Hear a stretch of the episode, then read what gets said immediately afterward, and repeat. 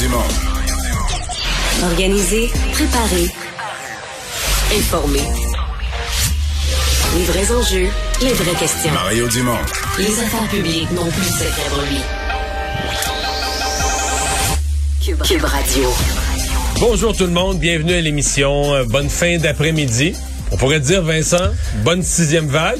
Euh, oui. C'est maintenant officiel. Depuis- Ils écoute, me font- depuis ils me 30 font rire- secondes. Ils me font rire, l'INSPQ, quand même. Ça fait quelques jours qu'il faut, faut vivre sur une autre planète pour pas sentir qu'on est à deux pieds dans une vague de COVID. là. Ouais, mais bon, là, on a la confirmation officielle que selon l'INSPQ, on est en sixième vague au Québec et on le voit avec les chiffres. Parce qu'on a des hauts chiffres de cas alors qu'il n'y a pas de On test PCR. personne. Ben oui, Alors, on teste euh, personne. ça On teste juste le personnel de la santé. là. On est rendu à 3000.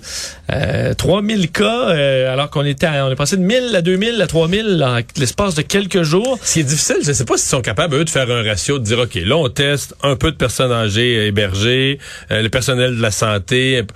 Avec ça, mettons, on teste 10% de la population. Avec si on a 3 000, ça veut dire qu'on a 30 000 ou un quinzième, ça veut dire qu'on a 45 000. Je sais pas s'ils sont capables de faire un ratio de ce que ça représente une fois rapporté dans la société. euh, J'aimerais ça savoir. Ça nous donnerait quand même peut-être un Mais à peu mon avis, un on est, en, avis. on est en dizaines de milliers, là. Euh, oui, ça, je pense que oui aussi. Et euh, on voit le nombre d'hospitalisations monter. Plus de 47 euh, donc, personnes hospitalisées de plus à 1200 personnes. Et euh, les prévisions de l'INES euh, sont pas rassurantes. On dit d'ici deux semaines, on pourrait avoir doublé le nombre d'hospitalisations. Ça veut dire que là, on passerait à presque 2500 euh, d'un coup en deux semaines. Euh, Mais ça doit passer je- au- je- dans les bureaux sincèrement, je serais pas gouvernement. surpris. On dit que les hospitalisations arrivent une dizaine de jours. Présentement, parle à n'importe qui, regarde ses réseaux sociaux, c'est pas compliqué. Tu vois rien que du monde qui annonce ah, j'ai la COVID, j'ai la COVID, Il y en a j'ai- d'avoir un Ouais. test euh, positif. On va rejoindre Julie Marco et l'équipe de 100% Nouvelles. 15h30, c'est le moment d'aller retrouver euh, Mario Dumont. Salut Mario. Bonjour. Je sais pas si tu as vu euh, la dernière alerte. Euh, qu'on Québec est officiellement en sixième vague? Oui. Ouais. Sixième vague selon l'INSPQ. Bon, on savait que c'était une question de temps, mais d'abord, ta première réaction, ça vient tout juste de sortir. Ma première réaction, c'est que l'INSPQ, euh, disons, c'est, c'est, ils prennent pas de chance, ils prennent pas de risque, parce que j'aurais pu te le dire hier. Écoute, t'as t'as plus besoin là, de faire des, des, des sondages ou d'avoir des nombres de cas. Là. Regarde tes réseaux sociaux, parle au monde, regarde autour de toi. Euh, tout le monde a la COVID. Ça a pas, c'est, c'est aussi pire qu'au fait. Là. C'est vraiment, vraiment frappant à quel point il y a beaucoup de cas. Et tu sais, ce matin, euh, je parlais parce que Là, on dit qu'il faut apprendre à vivre avec la COVID. Ce matin, j'ai interviewé un propriétaire d'une salle, d'un bar qui est à la fois une salle de spectacle. Puis il disait, bon, là, le gouvernement nous laisse le droit d'opérer. Il n'y a pas de restriction, il n'y a rien. Mais il dit, je vais fermer. Et les gens qui viennent donner le, le spectacle, les musiciens ont la COVID, ils peuvent pas le donner. Euh, les techniciens de scène, les gens autour, on a de la misère à voir notre monde, on a la COVID. Il n'y a pas son personnel au bar parce qu'ils ont la COVID. Puis les spectateurs appellent pour se faire rembourser parce qu'ils veulent pas aller donner la COVID, ils viennent d'avoir des tests positifs. Fait que, euh, tu sais, on vit avec, mais on vit avec les contraintes. Aujourd'hui, on a vu plusieurs restaurants et autres. C'est commencé depuis trois, quatre jours qui ferment. Il n'y a plus de personnel. Il y a une éclosion qui est arrivée dans l'équipe. Ils n'ont plus de personnel. Donc, c'est... Euh, tu sais, puis là, on nous parle que les hospitalisations vont doubler d'ici deux semaines. Euh, ben, ce qui est un peu logique si on dit que les hospitalisations arrivent toujours dix jours après. Si on regarde le nombre de cas qu'on a l'air à avoir ces jours ici, euh, pas surprenant de penser que les hospitalisations vont augmenter considérablement. Là, hein? Penses-tu que, que cette fois-ci, les Québécois sont prêts, comme on dit, à vivre avec la COVID et à éviter qu'on se retrouve avec 4000 hospitalisations comme durant le temps des fêtes? Non. Non, mais je, je le dis depuis plusieurs jours, moi je suis très inquiet qu'on soit... On est sorti de la vague précédente dans l'irrationalité. Bon, tu sais, moi je suis, je suis assez allergique à ça, je suis une personne plutôt peut-être trop rationnelle là, de la vie de certains, mais euh, moi je considère qu'on n'est pas sorti de la dernière vague, on n'est on n'est pas sorti dans la logique, là, dans une logique de dire, bon, d'ailleurs c'est- c'est c'est une chose que, qui aurait dû être faite. Là. Le gouvernement aurait dû s'entendre, même essayer de mettre les partis d'opposition dans le coup, de dire, bon ben regarde, quand il y a moins que tant de cas, là, on enlève les mesures. Dans les écoles, quand il y a moins, quand il y a de 1% d'absents, on enlève le masque. Mettre ça sous des critères objectifs, de telle sorte que dès que ça remonte, oups, Personne s'ostine, personne fait de petite politique avec ça. Peut-être Éric Duhem, mais pas les autres. De dire, OK, on s'est fixé un critère, à 1% on remet le masque. Il n'y a pas de, il y a pas de, de haut cri puis de chiolage. puis- Là, on a- donc là, là, que ça à quoi le gouvernement est engagé, c'est à remettre aucune mesure. Ah, c'est ça l'engagement, c'est à remettre aucune mesure. Donc, euh, je sais pas comment on va gérer ça. Euh, je dirais, sincèrement, j'espère qu'on, j'espère qu'on sera protégé. Tellement de monde qui l'ont eu déjà avant les fêtes, euh, aux fêtes, au mois de janvier. Peut-être que ça va se, se résorber plus vite juste parce qu'à un moment donné, cette vague-là va manquer de clients, elle va manquer de, de, de nouveaux, de nouveaux euh, clients potentiels. Mais euh, moi, je pense que là, on est commis à dire on prendra aucune mesure, puis il y aura les hospitalisations qu'il y aura, il y aura les morts qu'il y aura. C'est un peu ça, c'est devenu politique, c'est devenu, on veut laisser la liberté aux gens.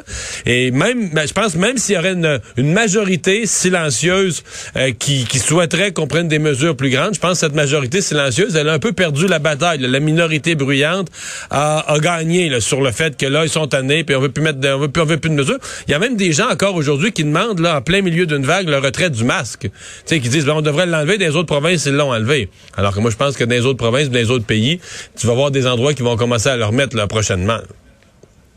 Euh, quatrième dose, aux États-Unis, on a annoncé que les 50 ans et plus pouvaient la recevoir. Le président Biden l'a reçu. Euh, au Québec, on veut encore privilégier seulement les 80 ans et plus. Il n'y a pas un réajustement que Québec doit faire, selon toi, pour la quatrième dose? Ce sera à voir. Je pense que c'est quand même bien évalué. C'est aussi une question de délai parce que les 80 ans et plus sont ceux qui l'ont eu plus tôt. Les plus jeunes là euh, sont pas si nombreux là, que ça fait 3, 4, 5 mois. La plupart l'ont eu euh, au plus tôt décembre, même janvier. Donc ça fait vraiment pas longtemps qu'ils ont eu la troisième dose. Alors je pense qu'il y a ça à, à s'ajuster aussi. Les Américains sont en avance sur nous. Par contre, les Américains ont toujours été un peu en avance sur nous, mais au total, beaucoup moins de personnes, là, beaucoup plus de complotistes, beaucoup moins de personnes euh, qui sont euh, qui sont vaccinées. T'sais, les Américains ont eu un autre problème. Ils sont d'une magnifique efficacité là, quand tu venu le temps de donner les, les vaccins puis les lieux de vaccination puis ça opérait. Euh, c'est beaucoup plus un problème de mentalité. Je te dis qu'eux autres du complotiste au pied carré, il y en. Là, des gens pas vaccinés là-bas, il y en a. C'est terrible. Un taux de mortalité. C'est pas pas imaginable. C'est un sujet dont on discute pas, mais c'est pas imaginable. Tu regardes tous les pays industrialisés, tous les pays avancés, qui ont des taux de mortalité qui se tiennent plus ou moins. C'est pas imaginable qu'un pays encore plus avancé que les autres, encore plus riche, le plus riche des riches, le plus puissant des puissants, les États-Unis, un taux de mortalité euh, complètement en dehors des en dehors des normes là. Les quotas et les universités, les chaires de recherche, Mario, le fait qu'on soit obligé de, miser, d'atteindre des cibles, euh, bon, autochtones, femmes, des personnes qui ont un handicap, minorités visibles, tu en penses quoi? Ben, je pense qu'on est allé euh, une coche de trop, là, qu'on ait qu'on ait des critères qu'on dise dorénavant, on va faire plus attention. Il faut être plus plus représentatif, il faut euh, tu sais ça je peux comprendre ça. De, de même de dire dans certains cas, il faut qu'on fasse du rattrapage pour le passé encore. Mais là quand t'es rendu à exclure, je veux dire euh, puis là c'est parce qu'on est tous euh, on est tous minoritaires en quelque chose, parce que tu peux avoir quelqu'un qui est un homme blanc mais qui a traversé Julie là, des, des, des, des épreuves qui était dyslexique quand il était jeune puis dysphasique puis tous les problèmes, puis qui a bûché dans des, des, des ateliers, puis là aujourd'hui qui est devenu, tu sais, ça n'a pas d'allure. Tout le monde est, tout le monde est minoritaire en quelque chose, ou tout le monde a vécu des épreuves, puis tout ça. Donc qu'on dise que des groupes ont été sous-représentés, il faut corriger ça, je peux le comprendre. Mais là, quand t'es rendu à barrer des gens, à dire, ben pas à cause de ce que t'es, d'abord c'est, c'est, on s'entend que c'est raciste à côté, c'est raciste pas imaginable de dire, ben là au nom de ta race, t'as plus le droit du tout, tu peux même plus appliquer ta candidature, sera même plus, tu sais, c'est l'anti du racisme inversé, mais ça en est quand même. Là. Tu dis, toi, moi, je suis né. Ce qu'on a toujours dit contre le racisme, on dit, t'es né comme t'es né, il faut t'accepter, il faut te prendre comme tel. Alors là, on est rendu, on, a comme franchi un seuil. C'est pour ça que je, ça fait presque l'unanimité. Je regardais à l'Assemblée nationale, puis tout ça, il n'y a plus beaucoup de voix discordantes. Tout le monde se rend compte. C'est pas tout le monde, mettons, sur la discrimination positive qui est d'accord sur jusqu'où il faut aller. Il y a une gradation de jusqu'où il faut aller. Mais quand on est rendu à exclure carrément des gens, là, c'est le point où il y a plus le plus grand monde qui est d'accord. Mais en même à la défense de l'université, c'est le, gouvernement fédéral. Hein? Derrière ça, c'est le gouvernement Trudeau. C'est toute la philosophie Trudeau. Oui, qui finance ces chaires de recherche, mais c'est surtout pour se conformer à une décision de la Cour fédérale où on, est venu à dire les universités n'en font pas assez, on va être obligé d'imposer des quotas et parce que l'Université Laval, sa chaire de recherche, n'a pas réussi à atteindre ses quotas, elle est obligée de dire, si vous êtes un homme blanc, postulez même pas. Vous aurez aucune chance d'être convoqué en entrevue. Il euh, y a, peut-être une maladresse de la part de l'université dans, l'annonce, dans l'affiche? Ben, c'est une maladresse. Je ne sais pas si c'est légal. Ça serait intéressant d'aller tester ça à la Cour suprême. Est-ce que tu peux, sur la base de, du, sur la base du genre et de la, de l'ethnicité, est-ce que tu peux carrément exclure des gens de programmes publics? Euh, C'est loin d'être clair dans mon esprit. Si c'était contesté, euh, c'est loin d'être clair. Geneviève Guilbeault qui a réagi en disant euh, c'est exagéré, ça va beaucoup trop loin. Euh, il y a à peu près juste Québec solidaire là, qui euh, était en faveur de, de, cette façon de faire-là. Toi, tu es d'accord avec Mme Guilbeault?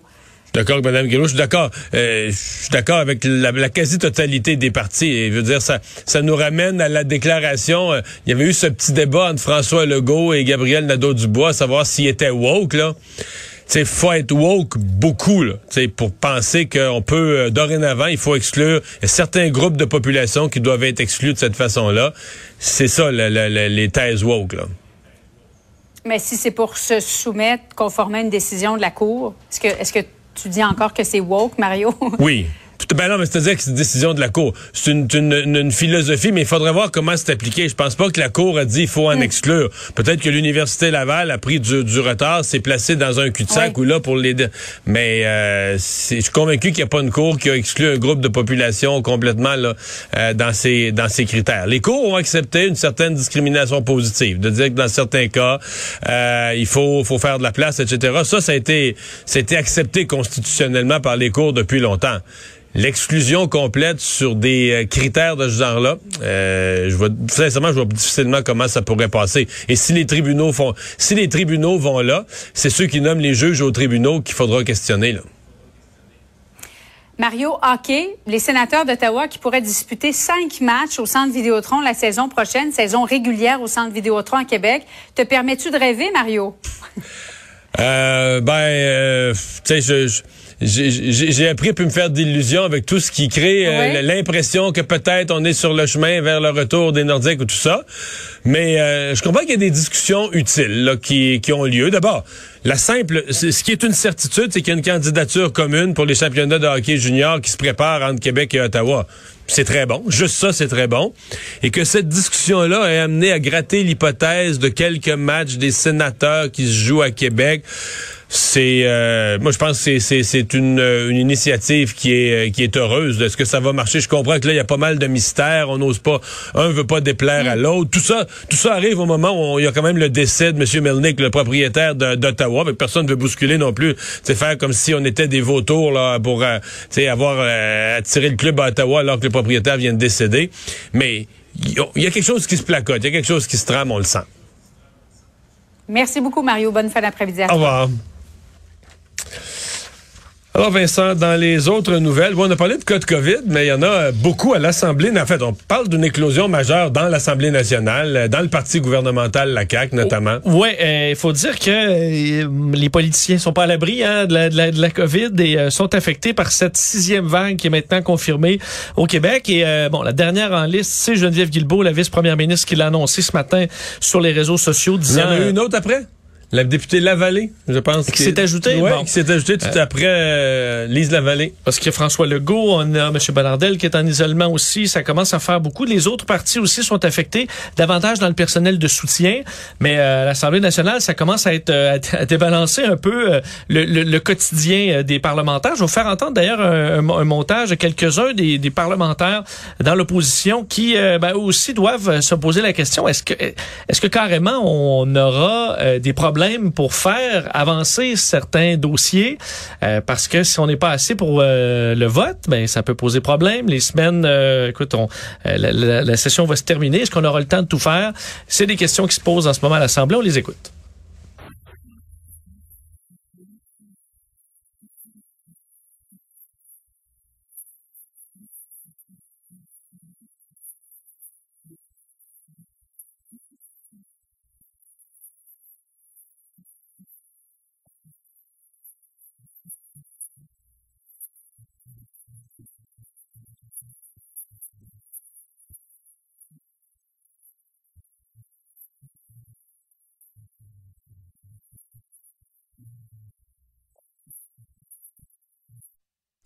Mais ce qui doit les préoccuper aussi, c'est que les partis d'opposition ont joint le concert d'Éric Duhem en cœur, qu'il fallait faire tomber toutes les mesures, promettre de plus, de plus en mettre, d'arrêter les mesures, etc., etc. Euh, S'il y a une éclosion majeure, il va être un peu coincé, là. Euh, ouais, parce que là, tu peux pas taper sur le gouvernement beaucoup là-dessus en disant, euh, Hey, vous avez pas vu ça venir, euh, eux le réclamaient. Tout le monde le réclamait à l'unisson, qu'on retire tout. Euh, on fait quoi, là? Euh, Parce qu'ils ont réussi, ils l'ont fait quand même au fait. Là. Les libéraux, entre autres, puis le PQ demandaient, euh, ils demandaient même la fin de l'urgence sanitaire, la fin des mesures, etc. Puis deux semaines après, il y avait ça est arrivé super vite au micron. Là. C'est, c'est fou. Hein. On a entendu, je pense, le mot au micron la première fois, c'est le 29-30 novembre, puis à mi à mi-décembre, c'était déjà rendu une vague au Québec. Mais euh, là, les partis d'opposition disaient, mais non, ça n'a pas de bon sens, le gouvernement l'a pas vu venir. Ouais, mais vous autres, vous de- il y a trois semaines, vous demandiez la fin de toutes les. on en de- est là encore. Et le seul plan, euh, c'est qu'il n'y a pas de plan. là. C'est de garder les choses comme ça et d'endurer la vague. Et là, euh, ce qu'il faut, il faut se croiser les doigts que cette vague-là sera pas trop haute pour euh, notre système de santé. Alors, euh, à suivre mais un peu partout euh, dans les différents domaines, ça devient difficile. Tu peux avais un bon invité euh, ce matin à ton émission dans le domaine du spectacle, euh, Carl-Emmanuel Picard de l'Antibar et Spectacle, qui dit que ça devient difficile d'opérer. Mais parce, que, lui, là, c'est tous les volets. Lui, c'est un spectacle bar. Les personnes au bar, il n'y a plus ce qu'il faut pour opérer son bar parce que il y a plus de personnes- euh, il y a- malade. COVID. Euh, Il y a plus le personnel de soutien là, tu sais, au son, à l'éclairage, le backstage, tu sais, le, le personnel qui fait marcher le- la salle de spectacle. Là, il y avait, il devait y avoir un spectacle, je pense, ce- cette semaine, en fin de semaine. Euh, Il y a un musicien qui est testé positif. Il n'y a plus le musicien pour faire la, la, qui a la, il y a la COVID. Puis là, les spectateurs appellent pour se faire rembourser. Puis dans le fond, on est bien content parce que si on a la COVID, on veut pas qu'ils viennent la donner. Mais là, ils nous appellent puis ils disent, ben là, je viens d'avoir un test positif, je vais être remboursé. Fait que, euh, dis ouais, le gouvernement permet d'opérer. Le gouvernement nous interdit pas, il nous donne le feu vert pour opérer, mais c'est- Ça devient ça de moins en moins opérable. là, ça devient complexe, ouais. Euh, les bombardements se sont poursuivis en Russie. Là, on est loin du scénario qui avait été euh, euh, annoncé hier par la Russie d'une espèce de de- de- d'apaisement. Ouais, quand on parlait d'optimisme prudent hier, ben il fallait être prudent parce qu'aujourd'hui il y a moins d'optimisme ayant vu euh, ce qui s'est passé la nuit dernière en Ukraine Euh, parce que tout près là entre autres tout près de Kiev, la capitale, à Tchernihiv aussi qui est un peu au nord, des endroits qui devaient selon les Russes être bon être moins attaqués, là on devait réduire de façon importante les opérations militaires dans ce secteur-là. Ben c'est pas ce qu'on a vu, on voit on a vu certaines unités quitter. Ça avait été confirmé par les Américains entre autres. Ce qu'on voit davantage selon d'ailleurs l'armée ukrainienne, c'est que la Russie a retiré certaines unités qui avaient été grandement euh, affectées et endommagées. là. Donc des véhicules endommagés, des, euh, des troupes qui sont euh, qui en arrachent. Donc dans le but de les euh, ramener à l'extérieur, de les sortir de l'Ukraine pour euh, les renouveler et les renvoyer par la suite au combat. Mais sinon, les, les, les bombardements se sont poursuivis à Kiev. On entendait toute la nuit euh, les vitres qui, qui bougeaient là, face au, euh, au bruit des bombes en périphérie de la ville. Alors, euh, pour ce qui est du, bon, d'un apaisement, on le voit pas beaucoup.